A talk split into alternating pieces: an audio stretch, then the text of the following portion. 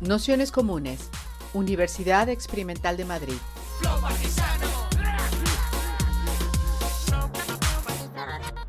Toda la información en nuestro canal de Telegram Nociones Comunes o en nuestra web traficantes.net barra formación. Hola, no sé si ya nos oís en casa, pues si os parece vamos a ir empezando. Daros la bienvenida a todas, a todos a esta tercera sesión del curso El fetiche de la maternidad, deseo, dominación y reproducción social. Para esta tercera sesión contamos con la suerte de contar con Beatriz Jimeno, que es activista política y una referencia en el movimiento feminista LGTBIQ y, el movimiento de las, mujeres.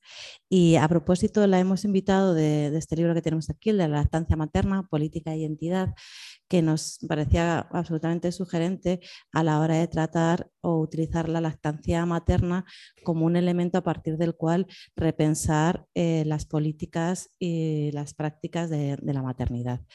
Eh, nos parecía que recogía de, bueno, a veces con más o menos acierto, pero sin duda con bastante atrevimiento el, intentar hablar de, ese tema. Muchas veces, como ya hemos ido hablando, em, con bastantes dificultades de teorizar sobre él y, y em, recorrer el propio movimiento feminista para ver cómo se ha enfrentado en sus distintos momentos históricos a esta, a esta cuestión y abrir los debates que, que ella entiende pertinentes a día de hoy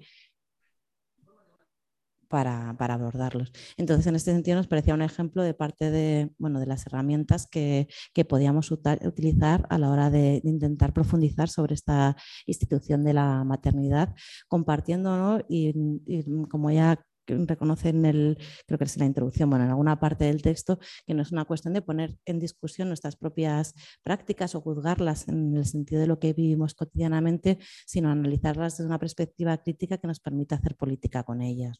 Entonces, nos, bueno, nos gustaría, ¿no? y entiendo que, que toda la sesión va a ir desde este lugar de no criticar lo que hacemos o no hemos hecho, sino intentar profundizar en cuáles son esos mecanismos del patriarcado eh, y el contexto neoliberal pone sobre la mesa y cuáles atraviesan entre ellos o cómo pueden atravesar a la cuestión de, la lactancia como parte de, uno de los momentos o, herramientas que la atraviesan.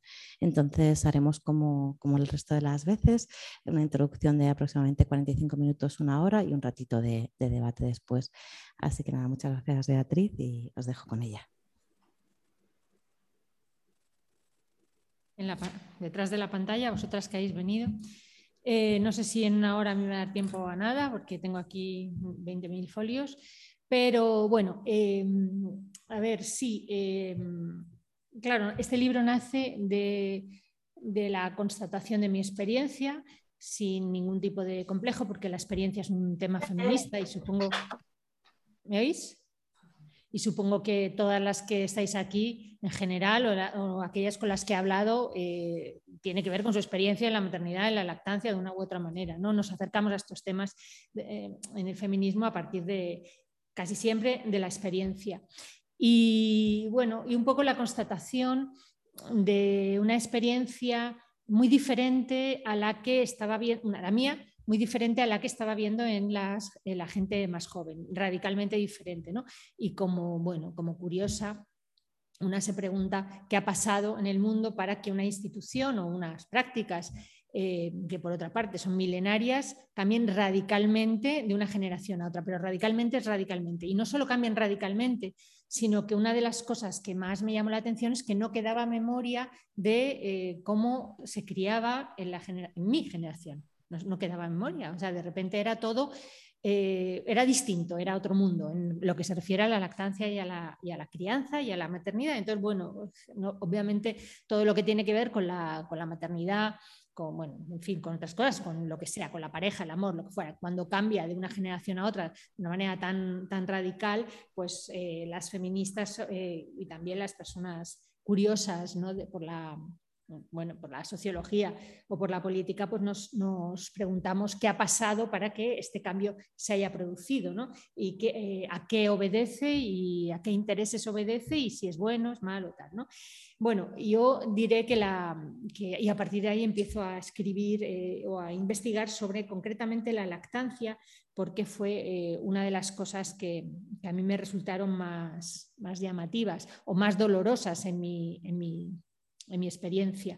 También, por cierto, hoy veía, y esto es un cambio también, ¿no? que no tiene nada que ver con la lactancia, pero Hoy veía eh, el, artículo que ha salido de Ana Requena en el diario sobre el número de cesáreas, ¿no? Y entonces, bueno, como las, madres protestaban, me han robado mi cesárea, me han robado, no tengo nada, o sea, no es una crítica, pero yo me acordaba de cuando yo entré en el hospital exigiendo a voces una cesárea, no me la querían hacer, ¿no? Y entonces yo sentí que me estaban expropiando mi cuerpo y mi maternidad porque no querían hacerme la cesárea que yo quería que me hicieran. Y como mis hermanas y yo teníamos claro que queríamos un niño, pero no un parto. Y como ahora lo que se quiere es el parto dicen, me han robado el parto como una experiencia propia de, o sea, el parto se ha incorporado como experiencia, incluso en algunos casos sin anestesia, en otros con anestesia, pero se ha incorporado como experiencia fundamental en la maternidad, cuando en mi época era una experiencia que mejor te saltaba. Yo decía, siempre quiero un niño, pero sin parto, que me lo den. Bueno, no, no es una crítica ni es nada, es una... Eh, bueno, es un comentario acerca de cómo de una generación para otra pueden cambiar eh, eh, todo lo que se refiere a estas, y, por qué cambian, ¿no? Porque, bueno, en fin, no, somos tan ingenuos como para cambiar que todo, para, pensar que cambia porque sí, ¿no? Entonces, bueno, es un poco a lo que yo me dediqué en, en este libro, ¿no? Eh, este cambio drástico no solo tenía que ver con la manera en que se ejerce la maternidad y la lactancia, sino también con la imagen. La lactancia va mucho más allá y la maternidad va, mucho más allá, siempre va mucho más allá. Tiene que ver con la imagen, una nueva imagen de la buena madre, que estaba un poco desvaída en mi generación. ¿no? En mi generación, sí como siempre, hay buena madre, mala madre, esa es una imagen de toda cultura, pero para que una madre fuera mala no sé, tenía que maltratar, no dar de comer, dejarle en la calle. Quiero decir, era una mala madre, persona, etc. La imagen de la mala madre se había eh, desvaído bastante. No estaba relacionada tanto con eh, las actitudes ante la maternidad. Eso se había desvaído y se había desvaído un poco por el feminismo de los años 70, ¿no? en general, que dijo que todas somos buenas madres, cada madre es como quiera. Y ahora una nueva eh, generación eh, vuelve a instaurar una imagen de buena madre y por tanto de mala madre, y además la llama nueva maternidad. Y es nueva, pero no es nueva, en realidad es nueva porque pretende levantarse sobre esa maternidad de los años 70, 80, pero en realidad lo que yo estudio es que en realidad es realmente nueva en la historia de la humanidad y en ese sentido, no voy a decir absolutamente nueva, pero muy nueva y por tanto eh, sí que tiene una especial connotación. Es muy nueva en la historia de la humanidad. Es una maternidad que se ha dado pocas veces, aunque las madres que la ejercen eh, sostienen permanentemente que es una maternidad que está unida a la historia, ¿no? en tanto a la historia eh, natural, por la naturaleza, que es ecológica, que es eh, la maternidad de siempre. En realidad no lo es, ¿no? Y eso es un poco lo que yo quería eh, hablar en mi, en mi, libro. La maternidad que, se, esta, nueva maternidad, lo que quiero decir antes que nada es que es muy compleja, que presenta rasgos muy contradictorios, que no todos son, bueno, eh, digamos, no sé, no voy a decir malos y buenos porque nada es, pero no todos voy a decir son criticables, ni siquiera desde mi punto de vista, pero presenta rasgos muy contradictorios. Unos son muy modernos, otros son muy antiguos, unos son muy libres eh, proporcionan o generan espacios de libertad y otros al contrario. ¿no? Entonces, unos están eh, traídos desde posiciones muy conservadoras y sirven a eso y otros no. Entonces, es muy contradictoria, ¿no? quizá como, como, la, propia, como la propia época. ¿no? Bueno, eh, desde luego vemos que las jóvenes, las, madres jóvenes, quieren reivindicar su maternidad como parte ya no como un aspecto eh, suelto de su vida, sino o algo más que unir a una vida llena de cosas, sino casi como un programa eh, completo, eh, que es un programa ecologista, feminista, anticapitalista, que también es parte de su identidad, que las llena internamente, o sea, no es algo más como los, como los hijos que teníamos antes, algo más que podía tener, gustarte mucho. Pero esta, esta, ahora la maternidad es casi un programa de vida completo, muy pensado, etc. ¿no? Em, bueno, esto es así. Y, y, en ese sentido ellas presentan esta maternidad o la mayoría de, las madres jóvenes, en fin, cuando hablo la mayoría tal, entended que son simplificaciones, ¿no? ni a veces porque hay que hablar de alguna manera. Pero bueno, estas madres conscientes, podríamos llamarlas así, que eligen su maternidad, que quieren que esté dentro de esos parámetros, em, de alguna manera también eh, hablamos de una maternidad intensiva, basada, que tiene como centro la lactancia. Entendemos la lactancia materna como una lactancia em, prolongada, seis meses mínimo, dos años, si no, no se considera casi. Bueno, em, única, que, solo, se, da, solo se alimenta el niño con la, con la lactancia. ¿no? Entonces, bueno, em, eso lo, se considera dentro de un programa maternal de crianza, la crianza intensiva se llama así, o la maternidad intensiva, se ha llamado de varias maneras, y se, se presenta un poco como, bueno, como elegido como en parte transgresor o por lo menos alternativo, puesto que se presenta un, un programa, podríamos llamarlo, de, bueno, también alternativo, ¿no? como digo, de un programa ecológico que busca mejorar eh, no solo al bebé, eh, sino también al mundo a través de la maternidad. Es un programa de alguna manera moral, quiere a través de esta maternidad elegida mejorar el mundo. ¿no? Sin embargo, estamos hablando de un cambio, a pesar de esa, idea de las madres, estamos hablando de un cambio sostenido y apoyado por todas las instituciones del mundo eh, sanitarias. O sea, no es algo que sea absolutamente, vamos, no es algo que sea alternativo, sino que está apoyado por todas las instituciones de, salud, la OMS, la ONU, UNICEF, eh, por, muchos gobiernos, en ocasiones por gobiernos muy conservadores, apoyado como teoría, no como práctica, pero como teoría, apoyado clarísimamente de manera al punto que la ONU la OMS tiene, em, tiene, determinados programas, que, convenios que firma con, los gobiernos, en los cuales se prohíbe, por ejemplo, eh, la publicidad de la leche de fórmula en las televisiones. ¿no? es un, convenio que firma la OMS con las televisiones eh, nacionales. Por tanto, hay un, está apoyadísimo por las grandes instituciones del mundo. ¿no? Pero, eh, hay un, eh, pero sin embargo sigue vendiéndose como, como alternativo. ¿no?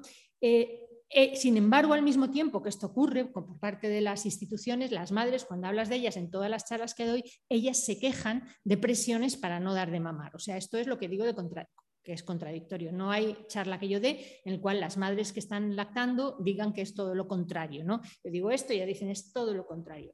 La verdad es, y un poco la verdad es que hay un poco de todo. Por una parte, yo creo que eh, exigen las madres, en, algunas madres, eh, la posición de víctimas de ese sistema porque eso legitima la posición que están adoptando frente a la lactancia, que luego hablaremos de ello, una lactancia que en parte construye una identidad maternal. Entonces, esa posición de víctima eh, legitima esa, esa posición. Lo cierto eh, sin, fin, es que en los hospitales públicos es muy difícil zafarse de la obligación de lactar, es muy difícil. Eh, por poner un ejemplo, mi cuñada, que es jefa de ginecología y obstetricia en el Hospital Público de Getafe, tiene prohibido, y es la jefa de la sección, tiene prohibido dar biberones se ha prohibido. Cuando yo fui a parir, a mí no me dieron biberones, aunque el bebé mamaba, ya, eh, lloraba de hambre, nos tenían que traer de extranjis tal. Pero eso es real, pero al mismo tiempo tú estás en el hospital tres días o dos o uno, sales y ya se acabaron las presiones. Quiero decir, a partir de ahí hacer lo que quieres o bien incluso, si es verdad que también hay presiones mm, sociales que vienen de gente de más edad, de gente que le da igual, de gente que no está, de ay, ya, qué pesada, deja de mamar. Todo depende de cómo lo vivas. O sea, presiones para que des de mamar a lo largo en el sistema público, todas porque no solo presiones a ti, sino que la idea de que es mejor para el niño o la niña, es mejor para el bebé, es, va, a ser mucho mejor para su salud, eso es una presión muy grande para cualquier madre. Pero al mismo tiempo no niego que existen presiones de no poder dar de mamar en público o de que efectivamente cualquier médico que le dé igual diga, ya déjalo, o que tu abuela te diga o tu madre, qué pesadez, qué pesada, si te está doliendo, en mi época no lo hacíamos. Claro, también depende cómo cada una se lo tome. Yo conozco amigas que dicen, es que no puedo, me presiona es horrible porque su madre le ha dicho déjalo. Esas presiones, como lo viven como una cuestión prácticamente identitaria, pues eso viven como muy mal esas presiones que existen. Pero digo que hay presiones por los dos lados y ambas reivindican ese papel, digamos, de víctima. No, quiero exagerarlo, ¿no? pero bueno, que ayuda a crearse eh, una posición dentro de esta, de esta discusión. ¿no? En general, las matronas y enfermeras son las avanzadillas de algo que se llama, como sabemos, el activismo, se llama así desde la teoría, es un, es eh, activismo pro lactancia eh, que se conforma en grupos de lactancia, en grupos eh, formales o en grupos informales. Eh, y, que también escribe libros, etcétera. ¿no? Se llama el activismo, quiere hacer proselitismo de la lactancia. No basta con que tú, desde mamar, haces proselitismo. Y, como digo, matronas y enfermeras son muy dadas, son la avanzadilla. Los médicos son menos, los hay que sí y los que no, y luego ya hay expertos de todo tipo y para, y para todo. ¿no? La polarización en este en este campo es, como en todos los campos políticos ahora, es casi inevitable porque hay posiciones que son irreductibles, ¿no? Eh, es claro que hay gente que escucha porque todavía no ha tenido un niño ni lo va a tener, o sea, que escucha, pero son posiciones un poco, un poco irreductibles cuando ya estás eh, situada en una, en una posición. En realidad no estamos hablando de la lactancia o de la maternidad como institución, ni de si más permisos o menos permisos, sino estamos hablando, y esto es lo que me interesa, no siempre, pero muy a menudo, de la lactancia, que se ha convertido, de la maternidad basada en la lactancia, convertida en una identidad maternal fuerte, algo que construye a muchas madres. Su, construcción de su, vivencia de la maternidad pasa por ahí y, como, y, es muy difícil discutir sobre bases que te construyen identitarias para cualquier tema. ¿eh? Algo que tú eres y que ya no solo es lo que tú piensas es lo que eres y lo que construye tu mundo a partir de ahí. Y por eso es muy difícil, yo a veces este tema, pues como le contaba el Mudena, a veces no lo paso bien ¿no? en algunas charlas, porque no se puede discutir. ¿no? De hecho, en Estados Unidos esta, esta discusión recibe el nombre de Mommy Wars, o sea, guerras de mamás. O sea, ya estábamos con las sex wars, eh, porno wars, no sé qué wars, todos son wars, y ahora son las mommy wars, o sea, guerras hasta qué punto es algo que no es, deja poco espacio para la discusión. Claro, hay una, como he dicho antes, una cuestión generacional que no me gusta desdeñar, o sea, no la desprecio. Las generaciones tienen todo el derecho a, em, aunque lo deseable sería que las mujeres siempre tuviéramos en cuenta lo que hemos andado y lo que hemos hablado, eso no ocurre. Desgraciadamente, de repente esta generación ha roto con la anterior y no sabe cómo, cómo criábamos antes. No lo digo ni para bien ni para mal, sino para poder elegir, ¿no?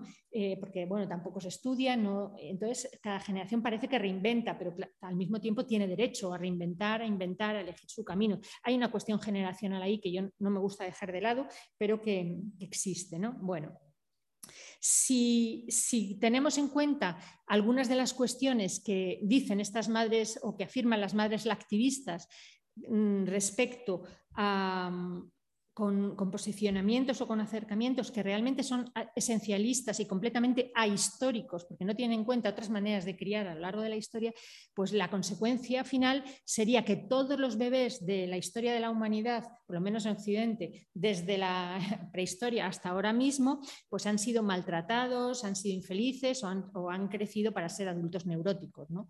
Porque lo cierto es que la inmensa mayoría de los bebés desde a lo largo de la historia, como voy a explicar luego, pues no han mamado, no han mamado adecuadamente, y han crecido y han estado y no, pues, pues no, les ha influido. Es decir, la lactancia no tiene esa capacidad de influencia que ahora se le está atribuyendo, creo yo que no la tiene. ¿no? Bueno, em, como decía antes, cuando hablo de lactancia, hablo de lactancia prolongada y exclusiva, y también vinculada a otras muchas cosas, a una maternidad que también se llama intensiva, que está vinculada al apego, de hecho hay quien sostiene que sin lactancia no se da el apego, está vinculada al colecho, está vinculada al porteo, cosas que son completamente nuevas, ¿no? Y como digo, hay gente que dice que sin lactancia no hay apego, con lo cual, bueno, pues la mayoría, mi generación, que no mamamos nadie prácticamente, pues hemos crecido sin ningún tipo de apego. Es un modelo completo de maternidad, es un pack, que no es solo la lactancia, ¿no? Bueno.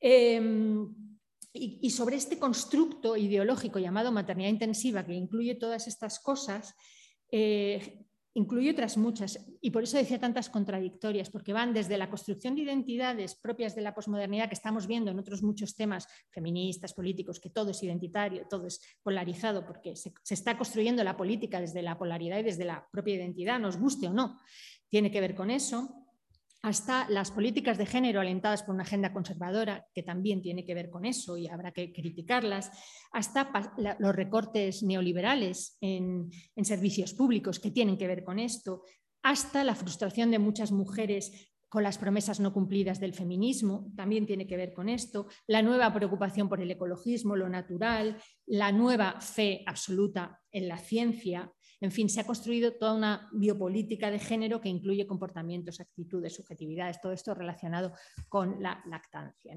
Bueno, haciendo un poquito de historia.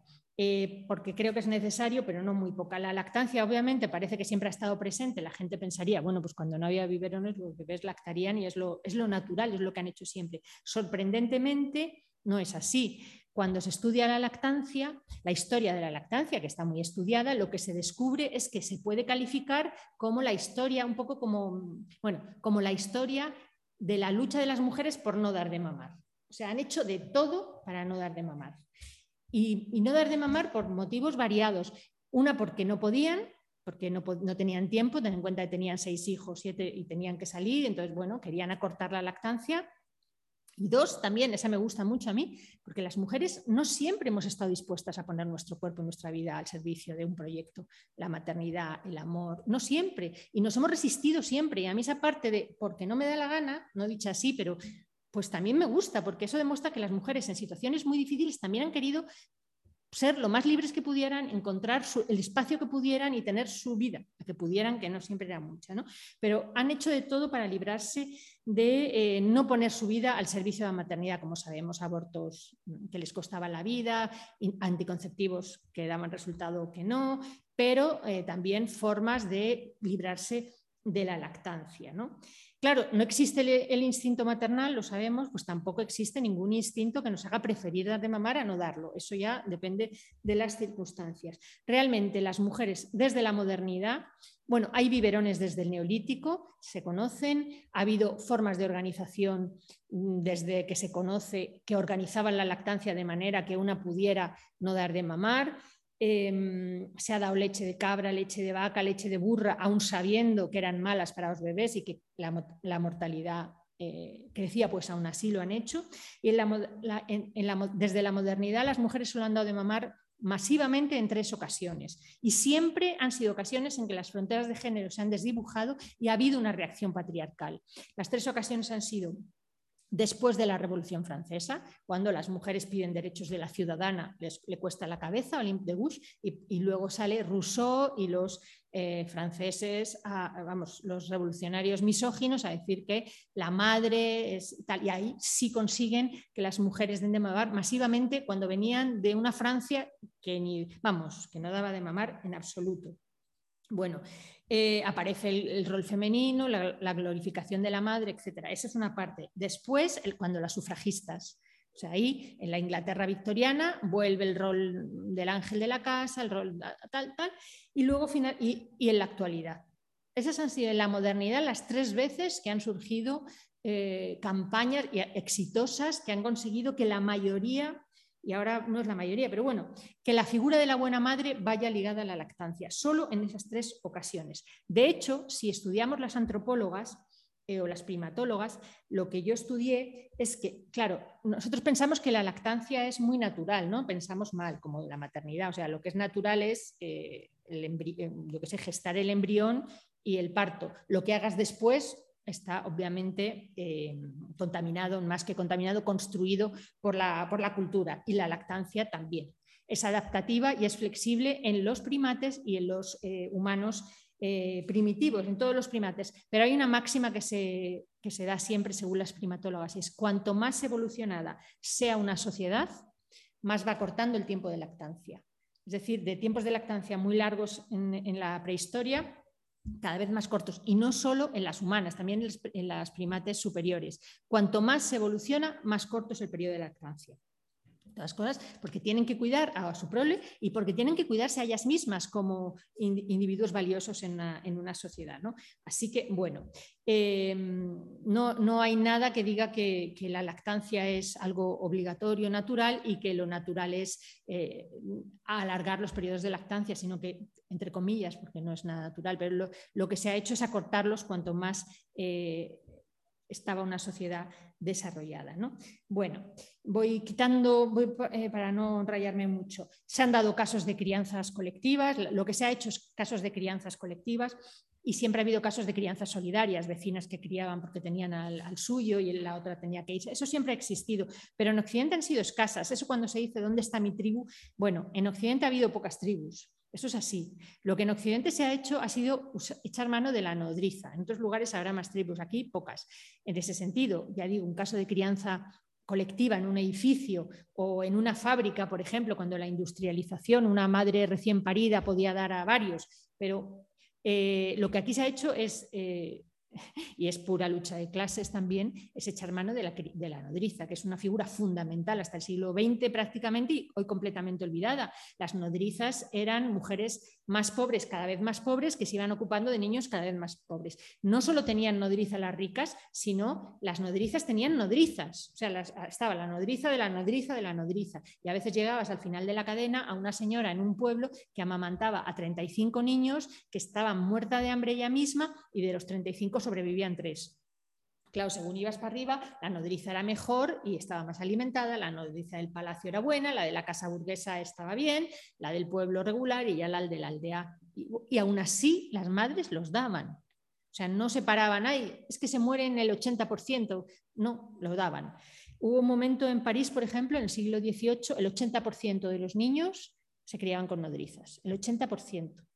O sea, eso quiere decir que no eran las ricas, eran todas. No se daba de mamar en general. Vale, centrándonos ya en la actualidad, la campaña a favor de la lactancia materna comienza en los 50 con un grupo llamado la Liga de la Leche, que es uno de los grandes grupos mundiales, hoy uno de los grandísimos grupos mundiales, quizá el más grande en cuanto a influencia, tiene una enorme influencia y es un grupo profundamente conservador, católico, que surge preocupado porque, eh, bueno, porque está, porque, por la pérdida de influencia de la familia y la pérdida de influencia de los roles tradicionales. ¿no?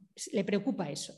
Tiene como mil eh, ejemplares de su manual, tiene muchísimas ediciones y en los manuales se puede ver que es un grupo que hasta los años prácticamente 90 no incluyó la posibilidad de las madres trabajadoras, las madres racializadas no existen, las lesbianas tampoco, es un grupo muy conservador. Sin embargo, tuvo muchísimo éxito, ¿por qué?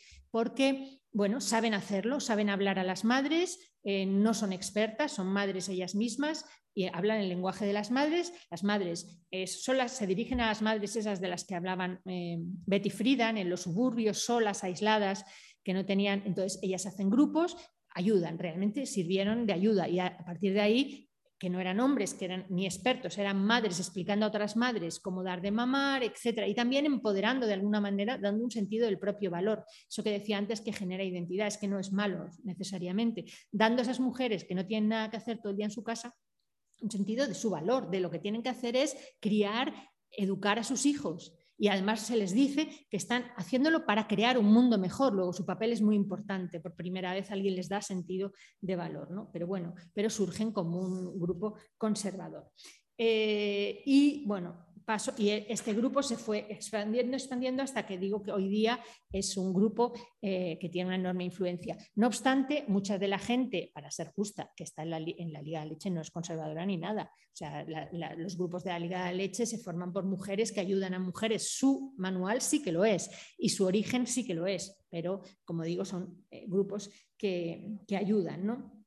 Bueno, eh, lo que se va em, formando a raíz de las exigencias de la Liga de la Leche que se va infiltrando en todos los países es em, bueno, una ideología que, transmite la, Liga de la Leche que no solo tiene que ver con la lactancia. De hecho, al principio no era solo la lactancia lo que les importaba, sino cómo ser madre. Eso en los primeros manuales se ve, cómo ser buena madre. Y eso tiene que ver con una dedicación completa al bebé, no solo a partir de la lactancia. Ellas no tenían nada en contra de los biberones al principio, sino el apego, eh, cómo ocuparte parte de los niños, es decir, atención constante, no guarderías, no, etcétera, ¿no? Y a partir de ahí van construyendo una imagen de la buena madre que se transmite hasta hoy. Y entonces lo que aparece también cuando aparece la buena madre es la culpa.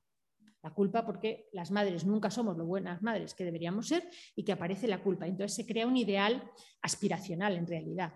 Es, hay una buena madre a la que no, llega nadie, cuando, o unas cuantas, y cuando no llegas, pues aparece la culpa, que es una de las formas de control más tradicionales del patriarcado. En realidad, la mala madre siempre preocupada por hacerlo, por hacerlo mal. ¿no?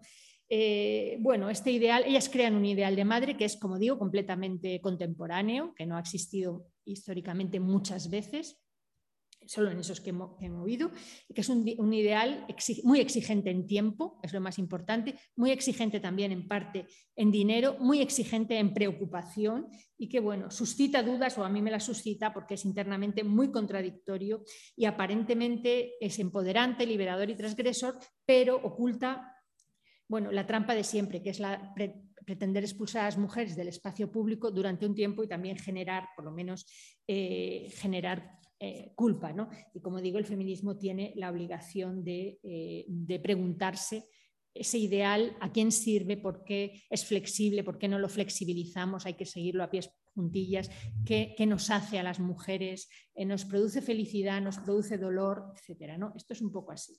Y ya voy a toda velocidad porque esto de que sean, bueno, em, voy a hablar de las características de esta nueva maternidad de manera más concreta.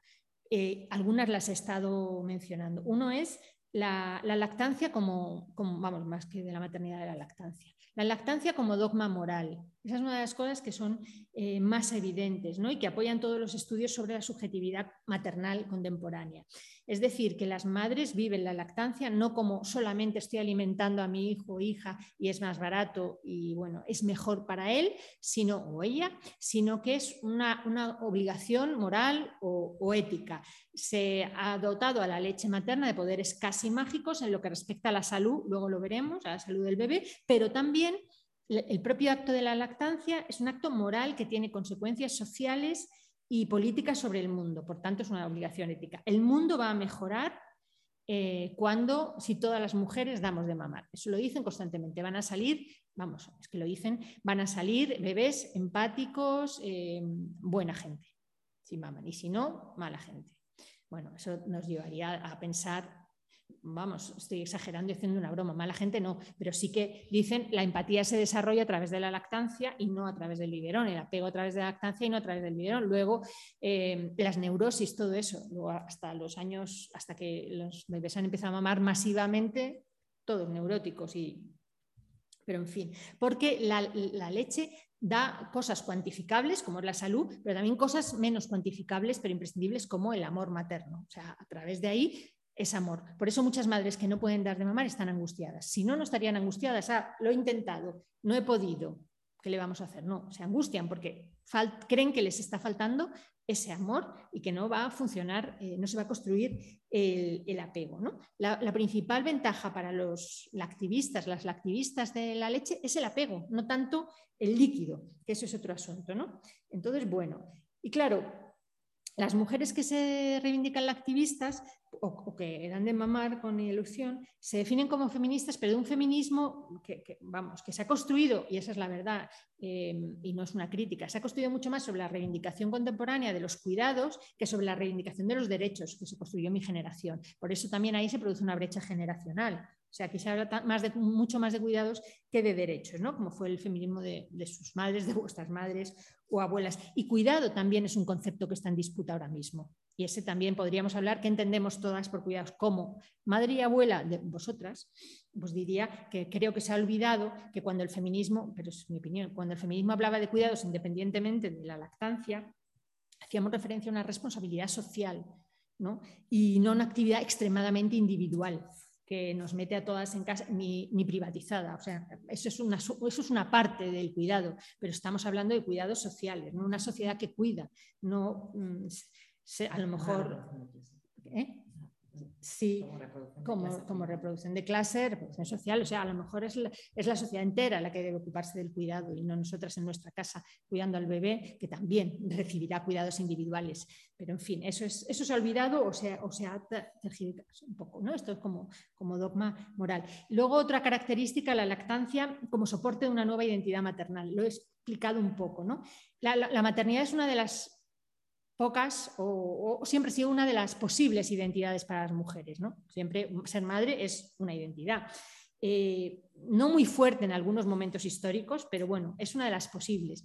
Em, pero estamos en un momento, como he dicho antes, en que se han evaporado las certezas. Creo que hay una frustración porque se han roto las promesas que el feminismo hizo de somos iguales, encontraremos el mismo trabajo, eh, cobraremos el mismo salario, bla, bla, bla. Las mujeres llegan a su edad adulta y se encuentran con que no cobran el mismo salario, no tienen las más oportunidades, por no hablar de todo lo que rodea, ¿no? que si la violencia, la discriminación, la, simple imposibilidad de ser madre a la edad que quieras, etc.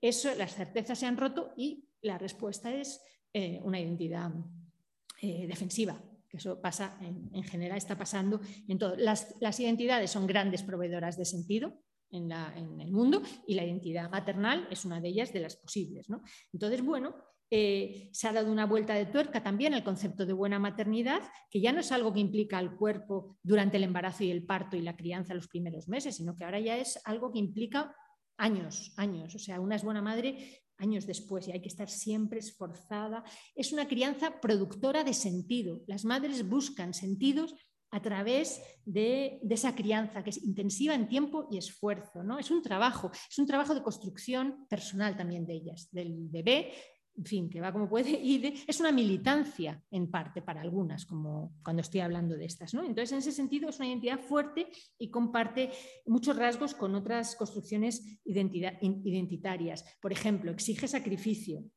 En muchas ocasiones es dolorosa, supone renuncias, se vive así la maternidad. Y me gustaría, no tengo tiempo, pero sí que me gustaría explicaros, no, o sea, y no es por comparar, ¿eh? era mejor, era peor, pero es que la, diferencia con mi maternidad, no la mía, sino de mi época, pues era, no queremos que nos duela nada, por eso lo de hágame una cesárea y que no me entere, pero muchas de nosotras no queremos que nos duela nada, dabas de mamar, uy, duele, pues biberón, era buscando nuestra comodidad, porque militábamos las feministas de entonces en el bienestar personal. Veníamos de las mujeres tenemos que aprender a ser, eh, ser libre también es nuestro bienestar, entonces militábamos en no el dolor, en ninguna renuncia. O sea, el bebé era, mamá te lo dejo, abuela te lo dejo, vecina te lo dejo, o lo llevo colgado a todas partes, pero yo no renuncio a nada.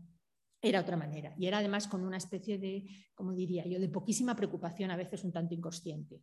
Pero bueno, era lo que se llevaba. Eh, entonces, es todo lo contrario. Ahora, la renuncia, el sacrificio, es, forma parte de esa identidad. Es un trabajo cada vez más exigente, ¿no? que a veces se hace en grupo, los grupos de apoyo a la lactancia, etcétera, porque también ayudan a reconocer a las iguales.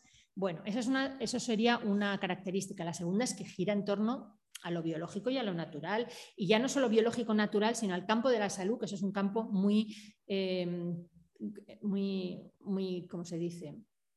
Muy tradicional, no, que estamos usando mucho en este tiempo, ¿no? El de la salud, el del no riesgo, come bien, no bebas no sé qué, bebe buena agua, o sea, la preocupación por la, por la comida sana, la preocupación por la salud, sin más, eh, por el, evitar el riesgo. Pues esa, esa, maternidad también bebe ahí, de la preocupación por la salud, eh, evitas al bebé cualquier problema, ¿no? Y, va en ese sentido, ¿no? en lo que Ulrich Beck decía, la sociedad eh, del riesgo, que combate cualquier riesgo eh, de manera activa o que quiere combatirlo. Te haces todo el rato análisis de, eh, de, sangre, pruebas diagnósticas, en fin, lo que tratamos de huir del riesgo. Em, y también luego podríamos hablar, y no voy a hablar mucho, del debate acerca el eterno debate acerca de la relación entre lo femenino y la naturaleza, que es crucial, ¿no? pero que aquí vuelve otra vez como si no hubiera pasado 20 siglos. ¿no? Eh, vuelve a hablarse del parto natural porque es natural, vuelve a decirse, la, se llama así, parto natural, vuelve a hablarse de la lactancia porque es natural, y todo esto tiene que ver, ya no como es una crítica también política a las eh, sociedades, a las políticas ecocidas, yo lo entiendo, o sea, es una, es una crítica política desde, eh, desde el ecologismo, desde la necesidad ecológica, pero a veces también se cae en esencialismos naturalistas no críticos con el biologicismo y, con, lo, con, lo, que hemos hecho. ¿no? Tiene que ver eso con los modos naturales de vida.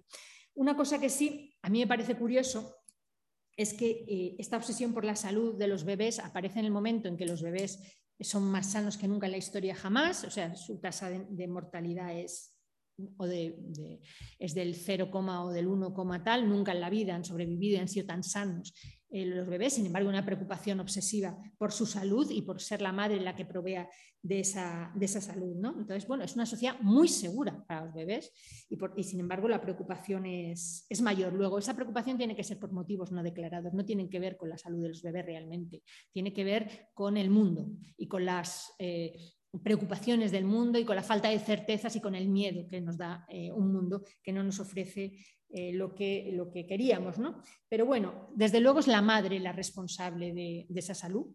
Y claro, en el camino ha desaparecido la responsabilidad de las políticas públicas en la salud de los bebés, que nosotros reivindicamos como fundamental, también para poder ser unas madres y otras cosas además. ¿no?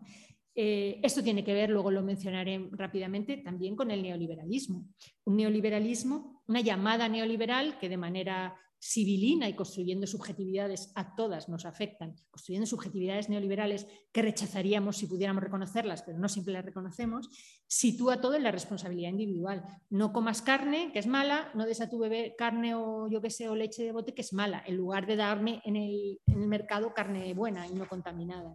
Pero eso lo sitúa, las madres eh, lo, lo viven de manera un poco obsesiva. ¿no? Entonces, tiene que ver con la autoexpresión de la maternidad, la responsabilidad individual y, la, y, sobre todo tiene que ver con ocultar la vinculación de algunos problemas y enfermedades pues con las condiciones sociales o materiales. Eso se oculta. Eh, bueno, otros rasgos que necesita poderosos enemigos, no hay identidad fuerte sin enemigos, por eso tan polarizado. Los, cualquiera que te diga que dejes, que dejes la teta y cojas el biberón es un enemigo, nadie sabe lo que, los gritos que se pueden oír si hay un médico que te dice, pero deja ya de mamar, mujer o una abuela. Vamos, yo he conocido amigas que se han puesto a llorar porque, una, porque su madre les ha dicho, y, fin, o sea, se, se vive así, ¿no? pero a nivel macro, los principales enemigos son los fabricantes de leche de fórmula, el lobby de las farmacéuticas, que lo mismo sirve para, mm, o sea, sirve para todo en este mundo, el, lobby de las farmacéuticas. Bueno, al que se le acusa de envenenar a los bebés directamente, hasta el punto de que está prohibido los anuncios de leche de fórmula en algunos países, etc. No voy a contar que en los años 70, o sea, no voy a contar que realmente la leche de fórmula no se debe usar en países donde no hay agua limpia o donde no hay bueno, higiene básica, eh, pero que en países donde hay agua limpia, vacunas e higiene básica, la leche de fórmula ha salvado muchísimas vidas de bebés lugar, y, y, que bueno que las farmacéuticas son en realidad hay que nacionalizarlas, pero más allá de eso, los productos de las farmacéuticas no son necesariamente malos. ¿no? Entonces, bueno, en mi libro sí que explico la lucha que hubo. Aquí se enfrentan dos lobbies fundamentales. Uno es el que quiere el activista, y eso siempre pasa. En las instituciones internacionales o en la política internacional está el lobby de las farmacéuticas y su leche de fórmula y el lobby de los políticos que quieren promover la lactancia. Eh, yo en el libro explico la lucha que tienen en las instituciones, porque son dos lobbies enfrentados. Y bueno, hay una lucha política, como puede ocurrir ahora, pues no sé, en la OMS pasa mucho. Los psiquiatras que quieren seguir tratando la transexualidad o la homosexualidad y los psiquiatras que quieren que no se trate y quieren no saca, y ahí se enfrentan los lobbies y al final eh, ganan o quien, quien gane, ¿no? Se produjo un enfrentamiento. Eh, muy importante, ¿no? Un enfrentamiento que yo podría decir casi burocrático entre partidarios de promocionar la leche de fórmula, partidarios de promocionar eh, las, eh, la, leche, la leche materna. Y ganaron finalmente los partidarios de la leche, la leche materna y empezaron la lucha contra el lobby de la leche.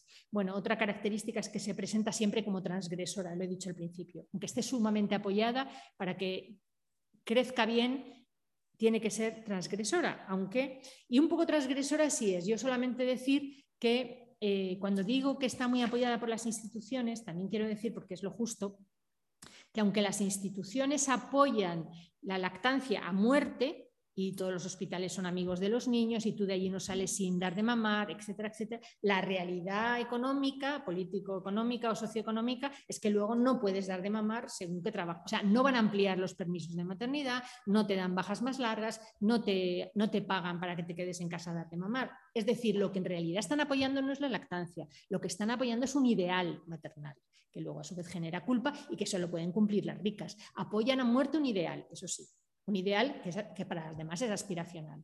Pero una obrera, una trabajadora no va a poder dar de mamar, eso es así, lo apoye la OMS o lo apoye quien sea. ¿no? Entonces, bueno, quiero decir, lo que se apoya es un ideal. Tampoco voy a decir que es que las instituciones están apoyando a muerte a las, las madres, no. Apoyan un ideal y claro, eso genera culpa y eso genera una aspiración, eh, bueno, porque las ricas sí quedan de mamar. Termino en, una, en un tema que a mí me interesa especialmente. ¿Voy deprisa? No, no, no, ah. pues entonces voy a beber antes de morir. Es que como dijiste algo de una hora. Sí, pero bueno, vale. Bien, bueno, pues así este tema que me gusta más, que es la relación de la, de la lactancia con el, con el, neoliberalismo concretamente. ¿no? Eh, bueno, la, relación de la lactancia eh, con la ideología, las prácticas, las subjetividades neoliberales son muchas y difíciles de aislar. Eh, pero concretamente, o sea, difíciles de, aislar eh, con, otras cuestiones. Pero hay una, pero desde luego la lactancia no es la muralla frente al neoliberalismo que algunas de sus defensoras proponen. Es que yo doy de mamar porque soy eso, transgresora, aunque ya hemos dicho que es una transgresión un poco, bueno, un poco de aquella manera, ¿no?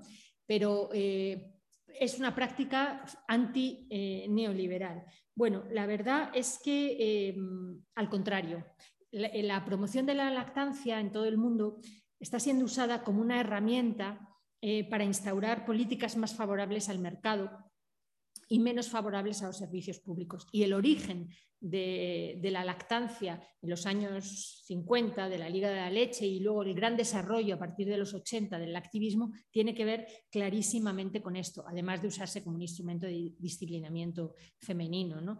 Em, el, neoliberalismo eh, bueno, es un sistema mundo que crea subjetividades. Y aquí en el tema de la lactancia em, emerge como un régimen claramente disciplinado, medicalizado, experto y de consumo, aunque parezca lo contrario.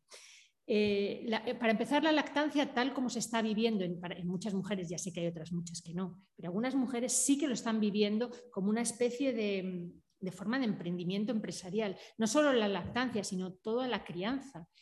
Esto que no se me entienda mal, no quiero parecer a Nairi Simón, esto lo puedes quitar luego, pero eh, cuando, o sea, cuando se dice que es que ahora las mujeres no pueden, no tienen em, no, tienen condiciones, no, no, se dan las condiciones para que sean madres. ¿no?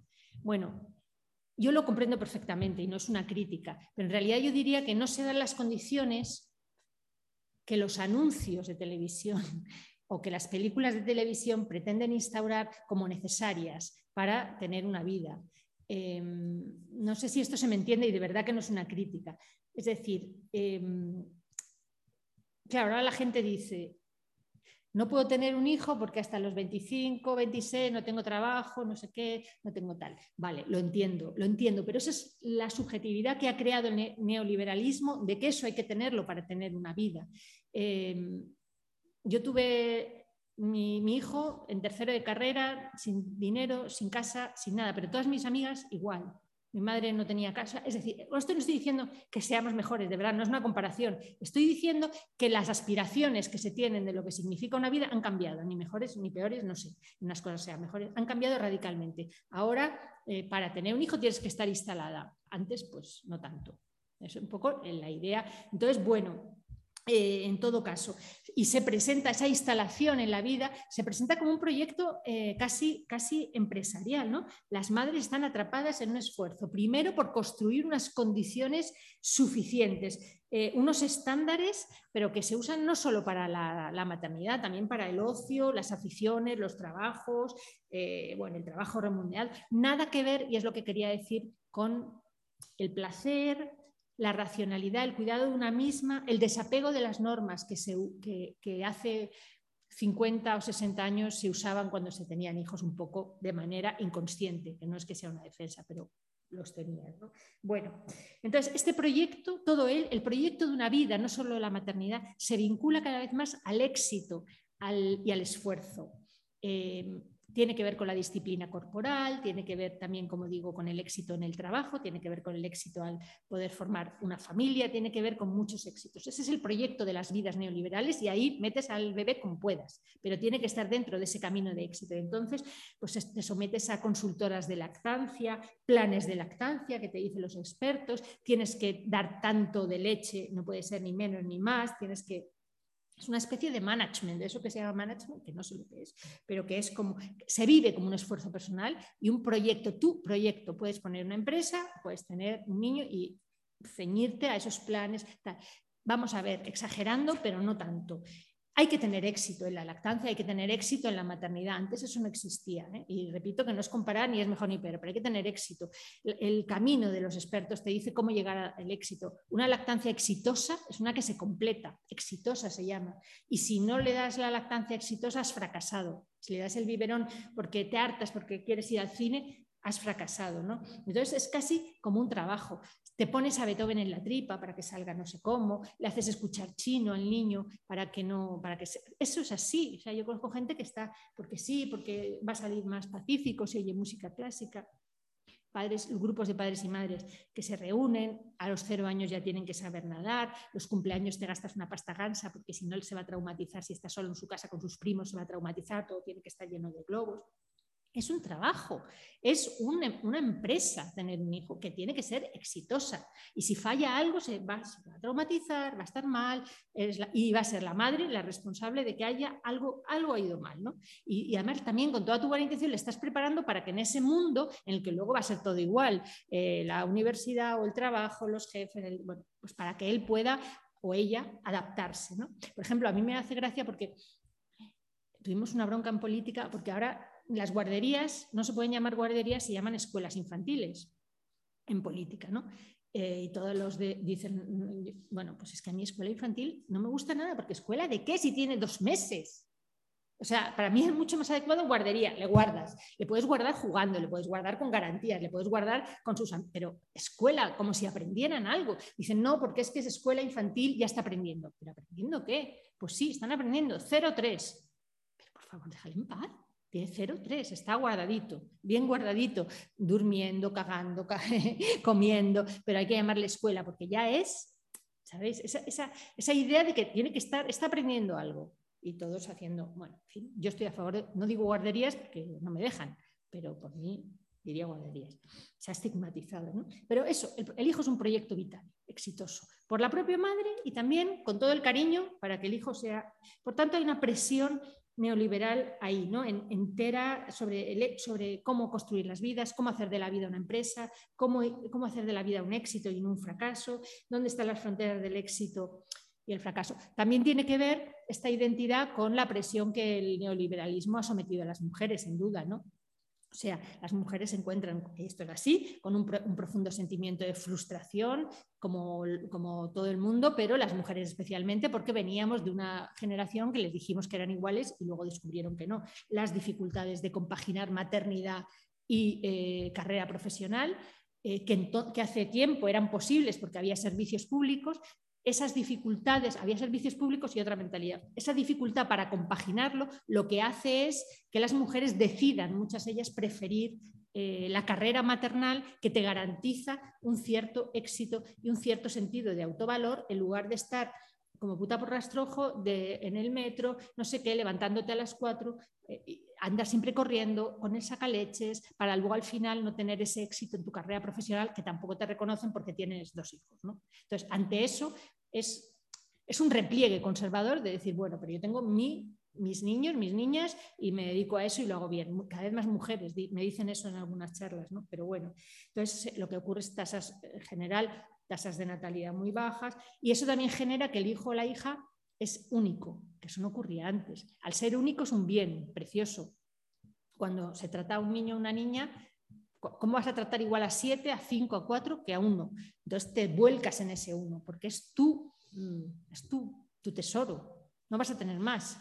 cuando la mayoría de las mujeres querrían tener más según las encuestas. ¿no? Entonces, también esa obsesión es porque es único y pero vamos, que si lo compararas con cuando se... Entonces todo el mundo habla de congelar óvulos, en fin, hay una angustia real por el futuro y que se manifiesta de muchas maneras, el futuro no era lo que nos prometieron, no era lo que pensábamos y, bueno, como digo, eso, esas obsesiones están em, dejando, o sea, se están llevando, entre otras cosas, a la, maternidad. Y hablando de ella, sí, más eso, del neoliberalismo que quería decir, el tema más concreto y donde hay más relación entre neoliberalismo y lactancia, tiene que ver con que verdaderamente cuando se leen los textos, este sistema, eh, el activista, se inaugura concretamente en los años 80 y se inaugura cuando eh, tanto Reagan como Thatcher empiezan a imponer feroces recortes sociales. Feroces recortes sociales que empiezan y que son especialmente mm, duros en todo lo que tiene que ver con las madres pobres en Estados Unidos, con las madres solas, solteras, con la salud pediátrica, es decir, quienes son las primeras que eh, viven los recortes sociales en América son las madres negras y eh, las madres negras eh, solteras. Y en, Inglaterra también, son todavía ahora, o sea, son las típicas perceptoras de las ayudas sociales, mujeres jóvenes que tienen uno, dos, tres, a veces más hijos y que reciben ayudas sociales y que no trabajan porque no pueden. Bueno, esas son, ahí se ceban los recortes son las primeras. Se, acaba en Estados Unidos en los años 80 con los programas de, salud pediátrica, de salud maternal, absolutamente. Ana la CEO de la fabulosa, la verificadora con más experiencia en el mercado. Se acaba con, todo lo, con, los cheques bebés. Y lo que se hace a cambio, porque es un poquito despiadado decir vamos a quitarles toda a estas mujeres, lo que se les dice es que que son malas madres, eso siempre se ha dicho, cualquiera que estudie eh, el sistema de ayudas sociales en Estados Unidos, la presión sobre las madres que son jóvenes, que son negras, que son malas, que abandonan. Entonces lo que se hace es, son malas madres y se les dice que la salud de sus hijos depende exclusivamente de ellas. Ya no hay médicos, ya no hay vacunas siquiera, no hay nada, entonces ellas tienen que ocuparse. Entonces se las obliga a dar de mamar, porque se dice que hay que dar de mamar, a estar pendientes, no pueden trabajar, tienen que estar con sus bebés todo el rato, etc. Por ejemplo, se llega al punto que en Estados Unidos, por ejemplo, las ayudas que se ofrecían a las madres solas para la alimentación del bebé se empiezan a otorgar en función de que la madre amamante o no. Y eso también es una forma de disciplinamiento rigurosísima. Si no quieres amamantar, y no me meto en esto, pero las mujeres negras son menos partidarias, en el libro sí que lo hablo, son menos partidarias de amamantar por cuestiones históricas, ¿no? que tienen que ver con la esclavitud, pero en todo caso. Eh, y ellas, muchas son negras. Si no quieres amamantar, no te dan la ayuda. Entonces te obligan literalmente. ¿no? Entonces, bueno, el asunto es echar sobre eh, las mujeres la responsabilidad de, la salud de los bebés mediante el amamantamiento y mediante estar constantemente eh, pensando en ello. Bueno, no voy a hablar de ciencia y naturaleza, pero estamos en un momento en que parece mentira, después de lo que la ciencia ha dicho de las mujeres eh, que volvamos a estar otra vez alegando o haciendo caso a los expertos eh, cuando los expertos han dicho una cosa y la contraria y la de más allá sobre los beneficios, en este caso de la leche materna. Lo que sí querría decir es que en este tiempo la leche materna ha sido considerada lo que algunos expertos llaman el líquido de oro, algo que cura absolutamente de todo. Y hay miles de estudios que demuestran, entre comillas, y eso es lo que también a las madres las convence, digamos, que cura de todo y están las madres convencidas. ¿no? Y por, por haceros un, lo voy a leer sin ánimo de exhaustividad, la leche materna cura de gastroenteritis, síndrome de muerte súbita, infecciones respiratorias, síndrome del colon irritable, diabetes, diversos tipos de cáncer, asma, alergias, infecciones de oídos, neumonías, infecciones del tracto urinario, estudios también que demuestran que los bebés que han lactado tienen mejor vista, mejor oído, mayor coeficiente intelectual y algunos que demuestran que se tiene mejor piel, huelen mejor y mejores músculos. Todo esto sin lactas. Bueno, eh, esto salen miles de artículos cada año en revistas científicas y por tanto cualquiera que los lea dirá, por Dios, ¿cómo voy a privar a mi bebé de todo esto? Eh, la verdad es que el consenso científico no es tal, es muy discutido, no lo voy a explicar aquí. eh, pero existen estudios que niegan cada uno de los anteriores estudios. Eh, lo que pasa es que estos que lo niegan no se publican tan fácilmente. Cualquier estudio que diga los niños que, lactan tendrán mayor coeficiente intelectual, eso yo lo he visto en revistas generalistas en el mundo, en el país.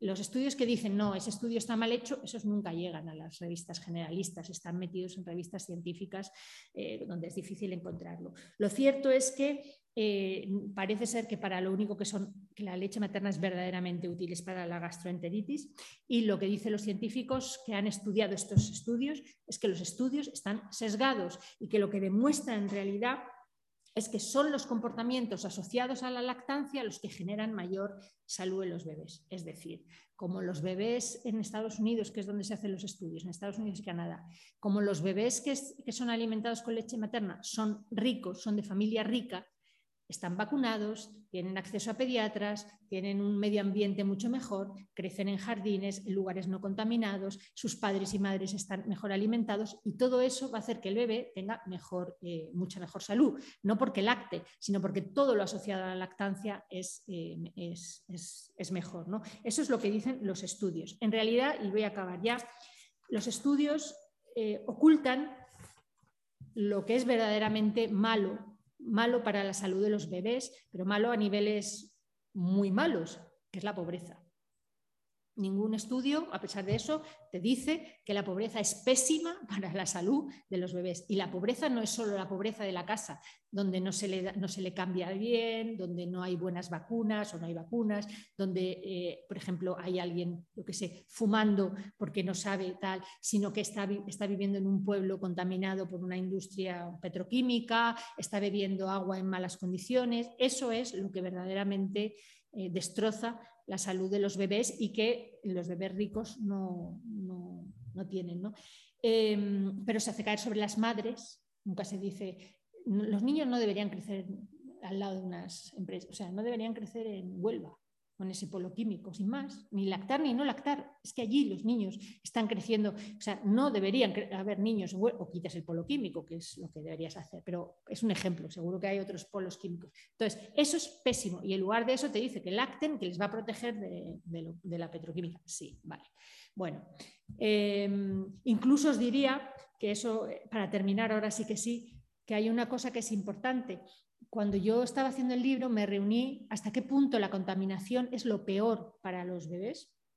La contaminación del aire cuando sales aquí en centro de Madrid, cuando paseas por Plaza Elíptica o cuando vas a un polo industrial. Eh, y sin embargo, como digo, nadie dice que el alcalde responsable de la salud, no, es la madre que tiene que darle de lactar. O sea, quiere decir que ese, ese, ese instrumento está ocultando la realidad, ¿no? la realidad a un nivel mucho más profundo cuando yo me reuní con, lo pongo en el libro, pero me reuní con Greenpeace y tiene toda la lógica.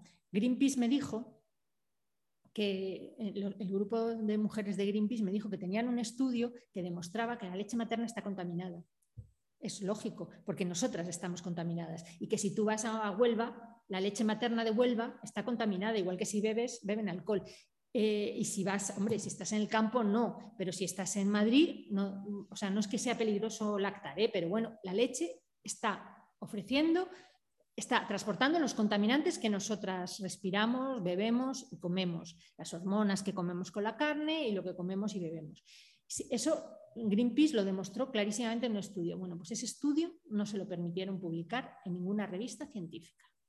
O sea que, bueno, hay una presión evidente por que yo creo que es política, por llevar a las madres a ser las únicas responsables de la salud, cuando en realidad es una cuestión social y política. Y también deberían decirles que en algunos casos, sobre todo si estás en situaciones de, contaminación que puedes estar, de verdad no es mejor dar de mamar, es mejor un biberón aséptico y una leche que hierves a darle, eh, depende de la situación, una leche que puede, puede estar contaminada y sin embargo dices eso y ya eres enemiga ya, me callo, me callo ya porque creo que... Genial, pues muchísimas gracias.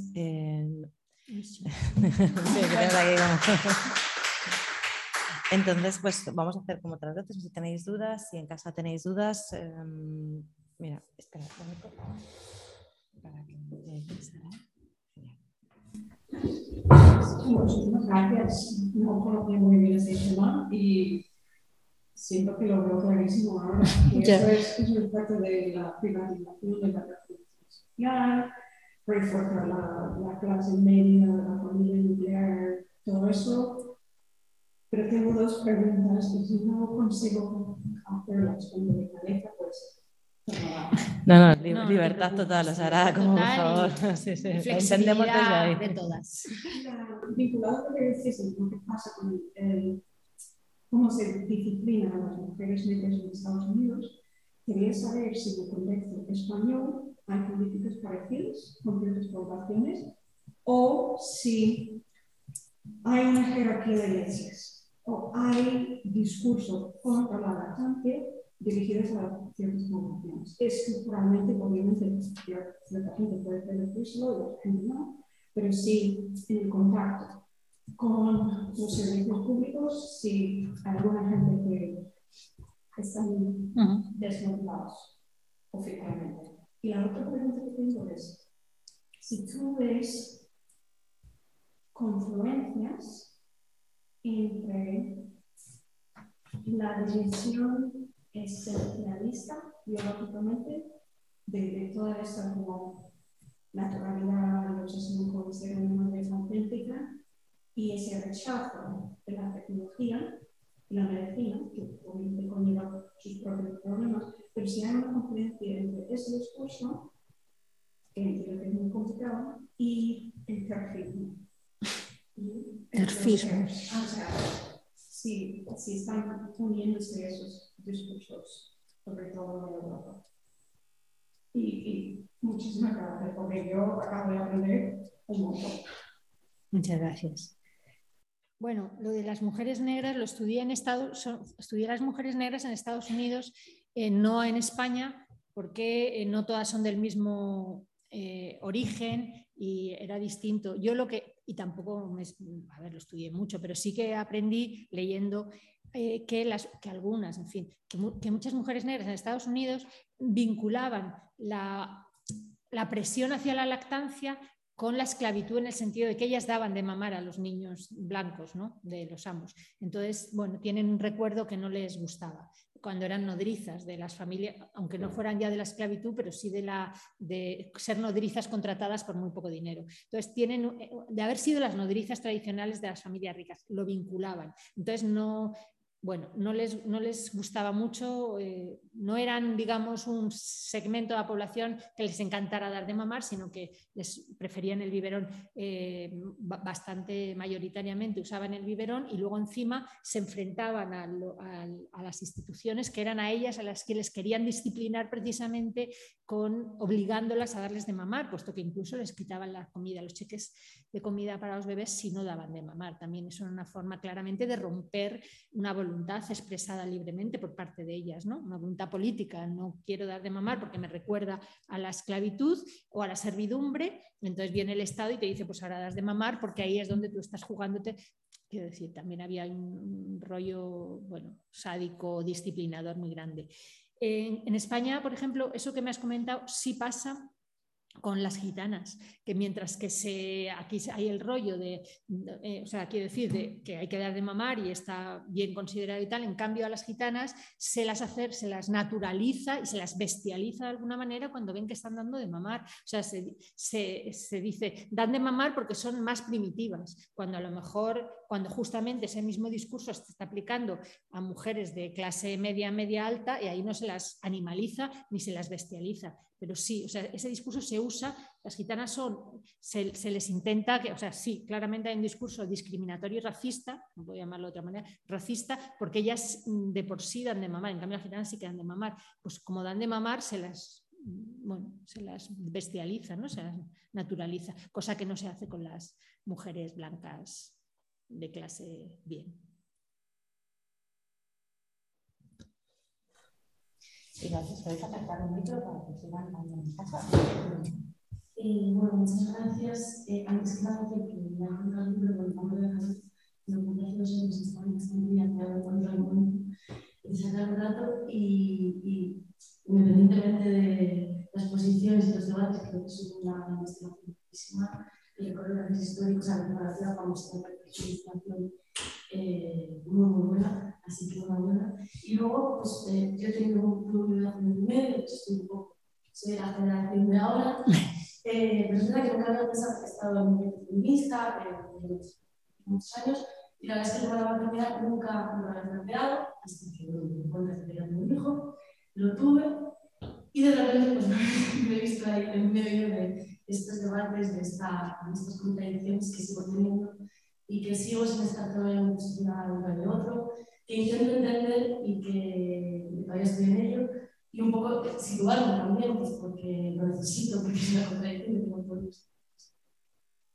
y, y, bueno, yo siempre he seguido pues eso, mucho pues, el de los derechos, como todos encontramos los cuidados, eh, un tiempo pues todos son esenciales, ¿no? Dentro del feminismo me parece muy importante esto de la no porque cuidados son los cuidados, pero, pero que son los cuidados, a mí pues la maternidad conmigo misma me ha hecho plantearme, joder, ¿y qué significa verdad? ¿Y qué, y qué es claro un hijo? que es como plantearme estas muy, muy profundidad, eh, creo que hay una respuesta política que no existe, eh, es necesaria desde el feminismo. Entonces, bueno, por decir algunas cosas que creo que yo pienso para intentar entender esto, creo que sí que es verdad que vuestra generación, claro, o sea, que vuestra generación, yo no sé, digo así cosas sí, sí. tontas, pero eh, a lo mejor tenéis pequeñas, eh, yo que sé, no esperabais nada.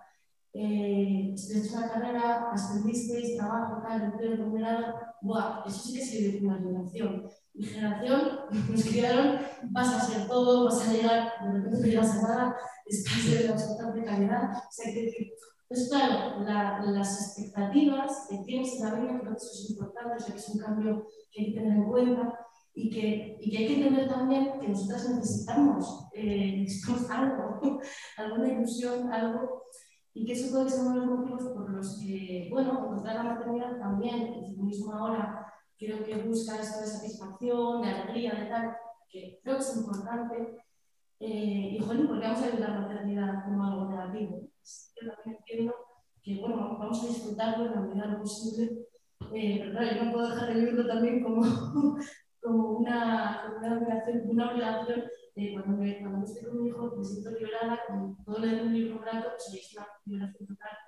Eh, yo le di las gracias a los cinco meses porque estaba en nueve años, es muy triste, pero es así, estaba eh, Ser claro, tú. También a veces contar, pues con esto queda mal, raro. Eh, pero bueno, entonces, no sé, yo pienso así cosas como, bueno, tengo muchas cosas. Eh, lo de la culpa, creo que es verdad que sí que tenemos la culpa, se está generando, pero también es algo que, nos, que en mi generación se lo plantea mucho y que también, bueno, se está quitando un poco, se está quitando su discurso de alguna manera, pero creo que la culpa, eh, me ha gustado mucho lo de, bueno, lo estoy aprendiendo mucho, pero esta interpretación de que es un programa moral, eh, que no sé si lo podrías unir eh, con todo esta, este viaje, este giro hacia el moralismo, hacia el positivismo, hacia lo individual, que, que no podemos salir, que se trata de cosas que, claro, es que socialmente, joder, ¿cómo salimos de esto? ¿Cómo salimos de que la maternidad sea algo central en la prestación de Es que no es algo que pueda hacer, sino que se puede.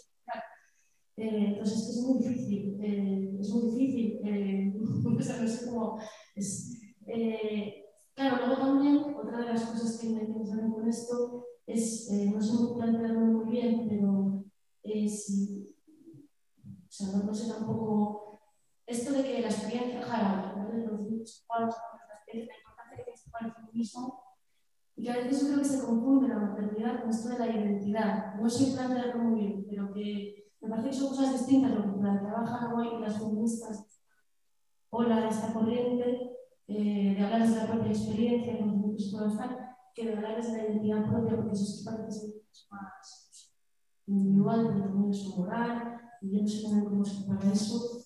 Eh, y luego también tenemos un conflicto feministas de izquierdas con el tema de eh, las empleadas domésticas del hogar, no queremos recumplir esto. Las abuelas ya están mostrando en nuestra generación, y los abuelos porque tienen su vida, porque trabajan, porque... Entonces, eh, Claro, o sea, hay que. Pues, bueno, hay más cosas, pero, pero bueno, eh, es un poco más lo que decía. Gracias por escribirlo porque es muy necesario hacer esa historia. Muchas gracias por, Em, lo que has dicho, en realidad yo estoy de acuerdo. Lo que has dicho al principio de que mi generación no esperaba nada y todo era nuevo, o sea, yo, yo estoy de acuerdo. ¿eh? Eh, todo era nuevo, todo era, todo era hacernos más libres. Veníamos de nuestras madres que no fueron libres y nosotras, pues sí, todo era nuevo, todo era bueno, digamos, eh, y no esperábamos nada, todo lo que viniera bien. Entonces lo vivíamos con muchísima más libertad, con muchísima más alegría, me, me parece a mí, o por lo menos despreocupación. Eh, y tú lo que dices ahora, sí, las expectativas es lo que ha cambiado, os han metido, pero es lo que yo decía, la subjetividad neoliberal, la expectativa del éxito del fracaso, se mide en éxito, fracaso, todo. Y claro, eso, o sea, lo que yo, la diferencia que veo con las chicas de ahora es la, mm, ¿cómo diría? Lo que yo llamo, no, no tengo, no se me ocurre la palabra, pero es un poco como pasar de todo, que eso era pasábamos de todo. Y ahora hay una, mucha mayor conciencia de que es un camino, de que no puedes dejarlo, y eso genera tensión, y bueno, no sé si culpa, pero desde luego una tensión. Eh, que, bueno, yo sea, estoy completamente, completamente de acuerdo, pero las expectativas están creadas desde, desde el propio sistema político, ¿eh? o sea, no son expectativas que una tenga, una no, no, nace, una no nace queriendo ser empleada de, de una multinacional, son expectativas que te crean. Una no nace queriendo tener un adosado. Eh, son expectativas, como yo digo, no es tanto lo que una espera, sino lo que los anuncios nos han enseñado a esperar, de lo que es una vida confortable. Por eso a veces bueno, ¿cómo se quita? No lo sé, porque no, no quiero, no es una cuestión individual. O sea, no vale con decir, chica, que es que tú, fíjate, nosotras, es que yo mm, con una habitación me bastaba. No, eso no es. O sea, se ha interiorizado, se ha construido a partir de ahí subjetividades y es una lucha colectiva eh, por otro mundo, vamos, no se me ocurre más, ¿no?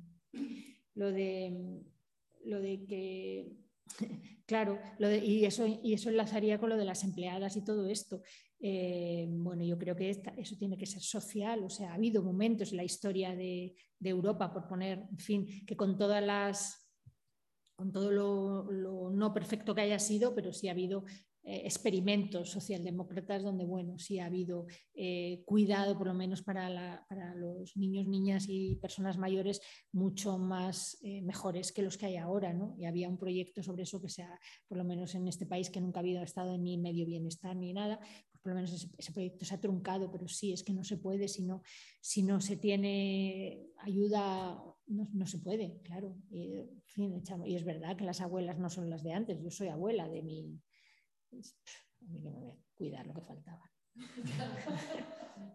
Entonces, que, ¿sabes? Que, que, sí, que no, que hacen falta, que es un proyecto colectivo y por eso, pero tiene que ser un proyecto colectivo donde no solo estén las mujeres, o esto se entiende que es un proyecto social universal y que sin eso, ¿no? eso tiene que ver, por ejemplo, ya a un nivel político y huyendo de las catástrofes estas del invierno demográfico que dicen las personas los de derechas, que yo estoy en la Comisión de Reto Demográfico en la Asamblea de Madrid, no es por el invierno demográfico, es por la felicidad de poder tener hijos e hijas, que es un anhelo humano muy, muy natural y muy extendido, es decir, las, las personas, las mujeres, también los hombres, pero las mujeres, la mayoría a lo largo de su vida quieren tener hijos, es un anhelo bastante eh, extendido y no están pudiendo tenerlo. Luego hay una frustración gorda. Están pudiendo tener dos, que es lo que querrían están como mucho. Entonces, bueno, eso solo se puede arreglar, aparte de las necesidades que tengan determinadas sociedades de, que haya una, reproducción social, ¿no? Pero bueno, eso solo se puede, eh, a eso solo se puede responder desde lo social. Mientras sigamos eh, tratando de responder desde lo individual, lo que va a haber es personas frustradas, enloquecidas eh, y, bueno, y deprimidas por no llegar o por tener que hacer demasiadas renuncias. Los hijos no son renuncias.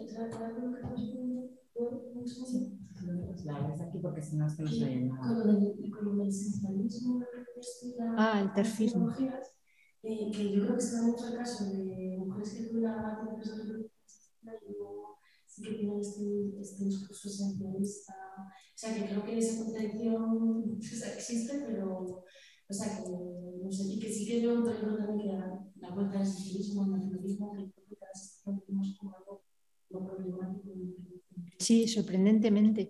El otro día, en fin, había un manifiesto, sacaron un manifiesto Feministas por la Ciencia que, bueno, que era para oponerse a la ley trans, ¿no? Y es que me daban ganas de decir ole, ole y ole. O sea, como la ciencia ha sido, vamos a volver a la ciencia, que nos explique la ciencia, lo que son los hombres y las mujeres. Como no hay una larguísima historia en la cual el feminismo se ha eh, tenido que levantar sobre el saber científico, simplemente eh, para aquello que es lo básico, ahora hay una vuelta a decir que la ciencia nos explique, ¿no? Bueno, mira, la ciencia y los expertos, es, es un retroceso de tal magnitud en algunos aspectos lo que estamos viviendo que es deprimente, pero bueno.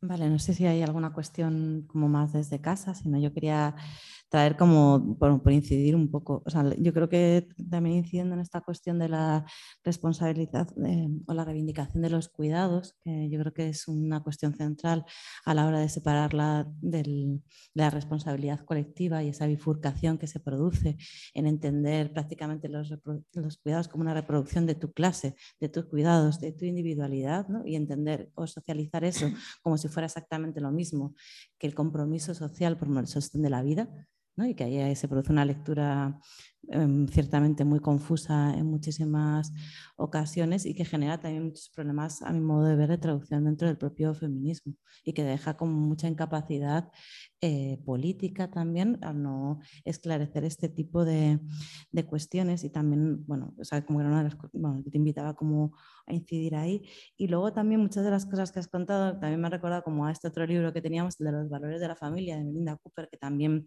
cuenta esto mismo que, que hayas contado sobre, las, eh, sobre el programa de mujeres eh, afroamericanas, y, pero eso, lo quería traer también por, esta idea individual, cómo construimos esta idea de la individualidad y el autorriesgo, o, la necesidad que tenemos de que nuestros bebés estén sanos, de que nosotras estén sanas y demás, y lo vinculado a eso con lo de las prácticas de riesgo y las pólizas de riesgo.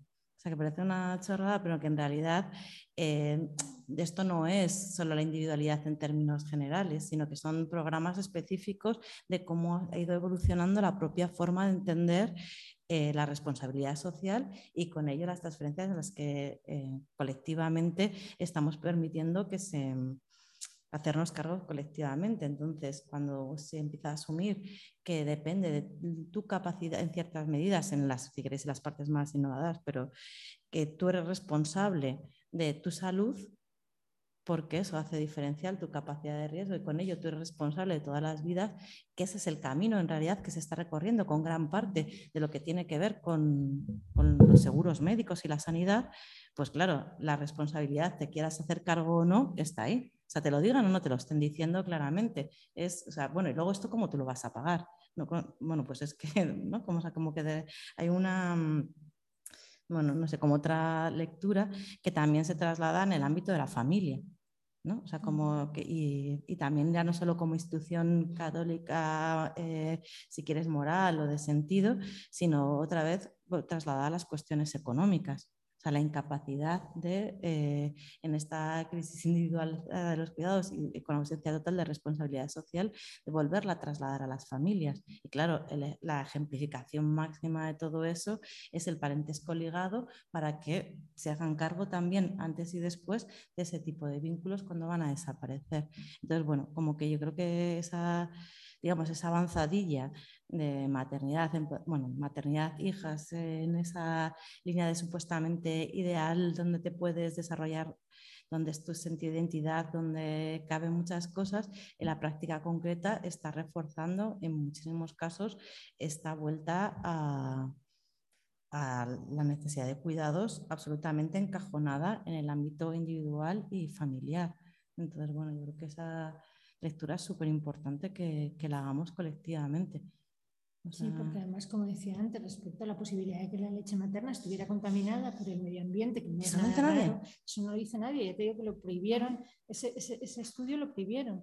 Y, o sea, Greenpeace me lo comentó, que lo tuvo que sacar. Entonces, eh, es como, sí, o sea, es, eh, es, una sociedad que te está eh, Em, haciendo responsable de, tu cuidado y del de, tu familia en exclusiva, de manera obsesiva, eh, porque, pero eh, que no da un solo paso en, convertir, en socializar ese cuidado o en tomar decisiones políticas respecto a eso, ¿no? O sea, come tú menos carne, come tú, vete a buscar tú la verdura no sé cómo, cultivada no sé cómo, en lugar de que haya unas leyes que digan, pues no se vende carne eh, de estos mataderos o de, estas reses que han comido, o sea, en fin, en lugar de que haya unas políticas de salud comunitaria eh, para todo el mundo, ¿no? Eso no.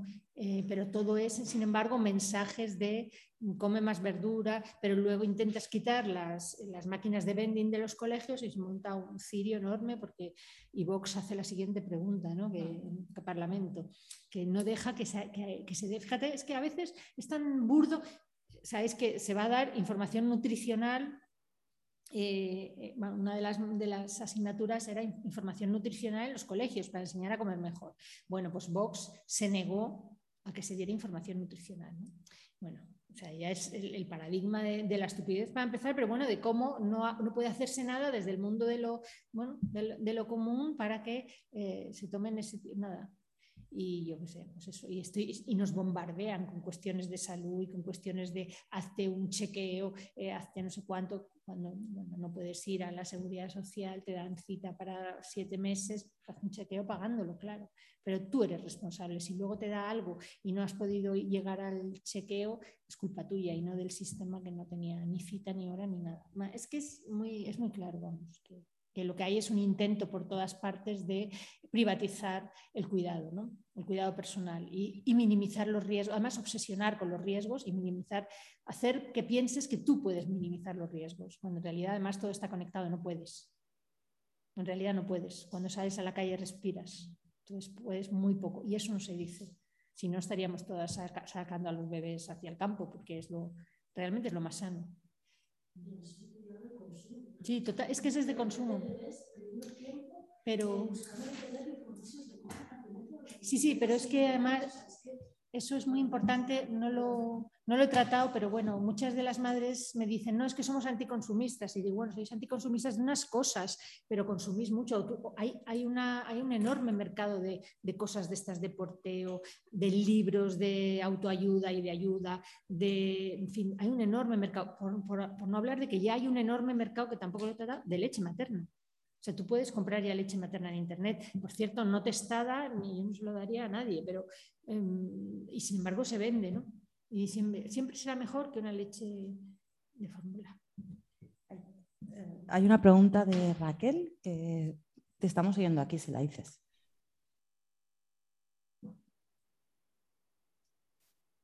Lo único que no te vimos, pero te tendríamos que oír.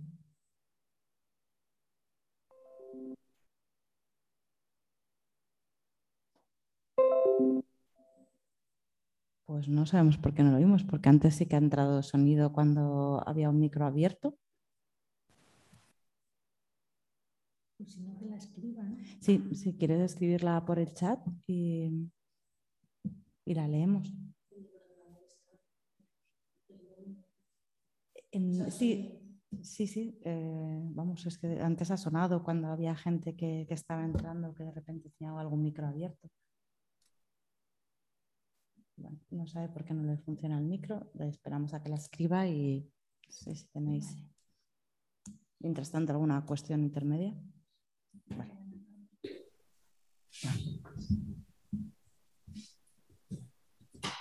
Bueno, pues eh, me interesa mucho lo que es la historia de la Francia, porque bueno, yo estudio educación política y en relación a la neurofísica siempre con ese cientificismo de que eso, que las antes son mejor, que la evolución siempre se ha necesitado dos, años. O sea, a mí me chocó más ese profesor.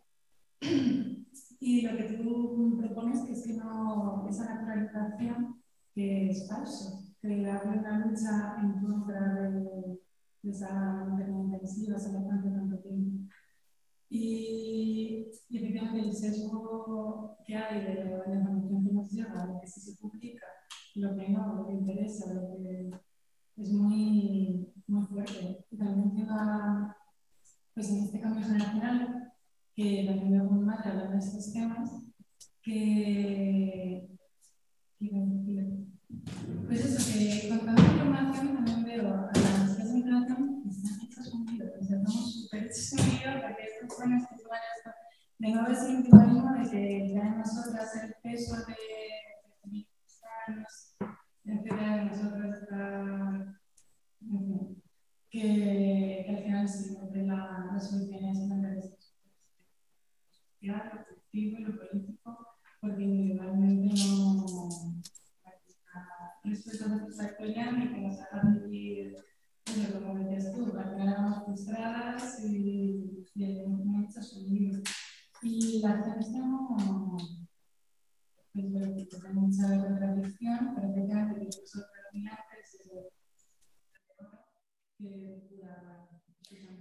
Yo, el otro día a mí me han pasado cosas presentando estos libros pues bastante curiosas. ¿no? Yo, hay, yo he tenido dudas, yo antes se lo comentaba en Mundena que, a ver, que cuando presentas un libro empiezas a hablar con la gente, ¿no? con las lectoras y te dicen cosas y, y bueno, es una interacción y algunas cosas cambias de idea, ¿no? Eh, pero hay una cosa que la que yo no, no, tengo, vamos, no tengo ninguna duda, es más, me reafirmo, y es que eh, dar o sea, los niños criados con biberón salen exactamente igual que los otros en este contexto de salud general. Exactamente, no hay ninguna diferencia, lo elige, o sea, elige libremente. Hay a quien le da mucho placer dar de mamar, ¿eh? O sea, quiere decir que es placentero y no solo por el placer, eh, digamos, sensual, sino también por el placer, yo qué sé, el, tener el, yo lo puedo entender, el bebé cerca, o sea, es que puede ser placentero, ¿no? No hay nada tampoco en contra de dar de mamar, pero, sí en el, pero, pero tampoco hay nada en contra del biberón. O sea, si solamente se trataría de eso, yo estoy convencida, bueno, convencida, hay montones de, científicos de que no hay ninguna diferencia real entre dar de mamar y, y, y, y, no dar de mamar en cuanto, en cuanto a salud, aunque, y, sobre todo que muchas veces, incluso como he dicho, lo más nunca se tiene en cuenta otro, otro una cuestión que es también eh, la salud psicológica de la madre. Eso nunca entra en la variable. Si no se sabe, o sea, si un niño puede tener más gastroenteritis o, eh, con el biberón, pero la madre estar completamente a punto de suicidarse, como he visto yo alguna, por el dolor y las grietas de los pezones, pues a lo mejor compensa en que es un biberón. O sea, esa variable de la salud de la mujer y de la madre y de cómo se encuentra y de lo contenta o ganas de matar a su bebé, eso es una variable a tener muy en cuenta que nadie tiene en cuenta.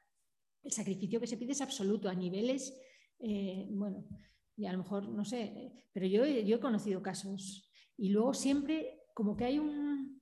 Yo me encontré una señora en una charla que vino ¿no? y, de repente se puso a llorar, una señora mayor. Y, entonces, porque su hija, o sea, su hija estaba tan mal psicológicamente, porque no podía dar de mamar, eh, sangraba y el dolor era insoportable y no podía y lo intentaba y gritaba y sangraba y yo.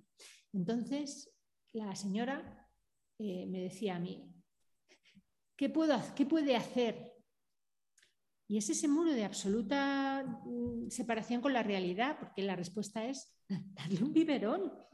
O sea, no hay más que puede hacer. Deja de dar de mamar, o sea, deja de, deja de morirte a trozos, ¿no? Da un biberón. Y sin embargo, no, o sea, eso no le cabía en la cabeza a la, a la chica. Y había establecido ahí un muro en el cual si no daba de mamar, a aquel niño le iba a pasar algo. Yo es que no lo podía comprender. Me decía, ¿qué puede hacer? Me decía la madre pues esta tarde, llegas, haces un biberón, se lo das, mañana el, el, bebé está perfecto y tu hija pues mejorada.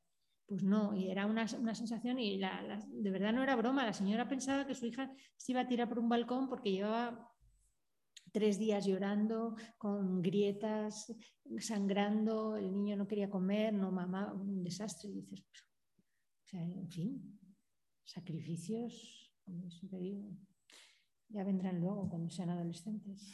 Total, que hay que soportar. Sí, no, pero es claro, o sea, yo por lo menos el que prácticamente no haya salida, a mí me parece brutal. O sea, y lo he visto ¿no? en amigas, en todo. No, o sea, que... no, no, ves la salida, pero no la ves, está ahí. O sea, es, es, una salida obvia, sin embargo te han puesto un muro que tú no ves la salida y dices, pero por favor, o sea, pero vamos a ver. Mm, no, no, y de culpa. Y de... Pero te voy a cambiar el micro porque parece que se nos está viendo.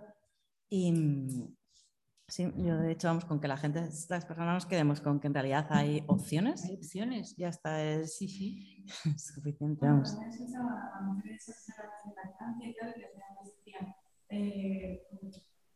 lo más importante y que en estas transmisiones se ve que no quieres que quiere faltaba. Claro, porque también está esa cuestión sutil y no tan sutil de que estás haciendo algo del cuerpo que no quieres hacer y que te causa un dolor, una insatisfacción y estás obligada a. Y bueno, eso también. Pero lo, de, lo decían para que dieras de mamar o para que siguieras. Ah, no, claro, sí, bueno, es que, a ver, hay gente normal también, que asesoras, quiero decir, no, no generalizar, siempre tiene ese problema, que hay, asesoras de lactancia que, cuando ven que no se puede, no se puede, y que también miran, no, en fin, es que eso es así. Pero bueno, sí que conozco, y dice Almudena que tiene amigas, yo, sí, yo en mis charlas he conocido casos muy terribles, muy terribles, y es esa la idea de cómo que no hay opción que el biberón no es un veneno, que toda una generación hemos crecido con biberones, toda una generación entera. Entonces, bueno, pues no estaba de moda y no se daba. Ya, y aquí estamos. Eh, voy a leer una pregunta, dice, en relación con el discurso y la importancia de la salud y esta cierta tendencia a la sacralización de la naturaleza, quisiera preguntar a Beatriz por la industria del sexo y si considera que de alguna forma esta afecta también. Paso mucho tiempo en redes sociales y desde hace un tiempo tengo la impresión de que como muchas feministas por maternidad tratan de empoderarse a través del rol de madre legitimándose con discursos que apelan a la naturaleza, empieza a haber feministas pro-sex que replican de alguna manera esta estrategia como si hubiera una fina línea entre el ecofeminismo, nudismo, poliamor, prosex y algunos discursos que apelan a reconectar con una esencia de animal salvaje.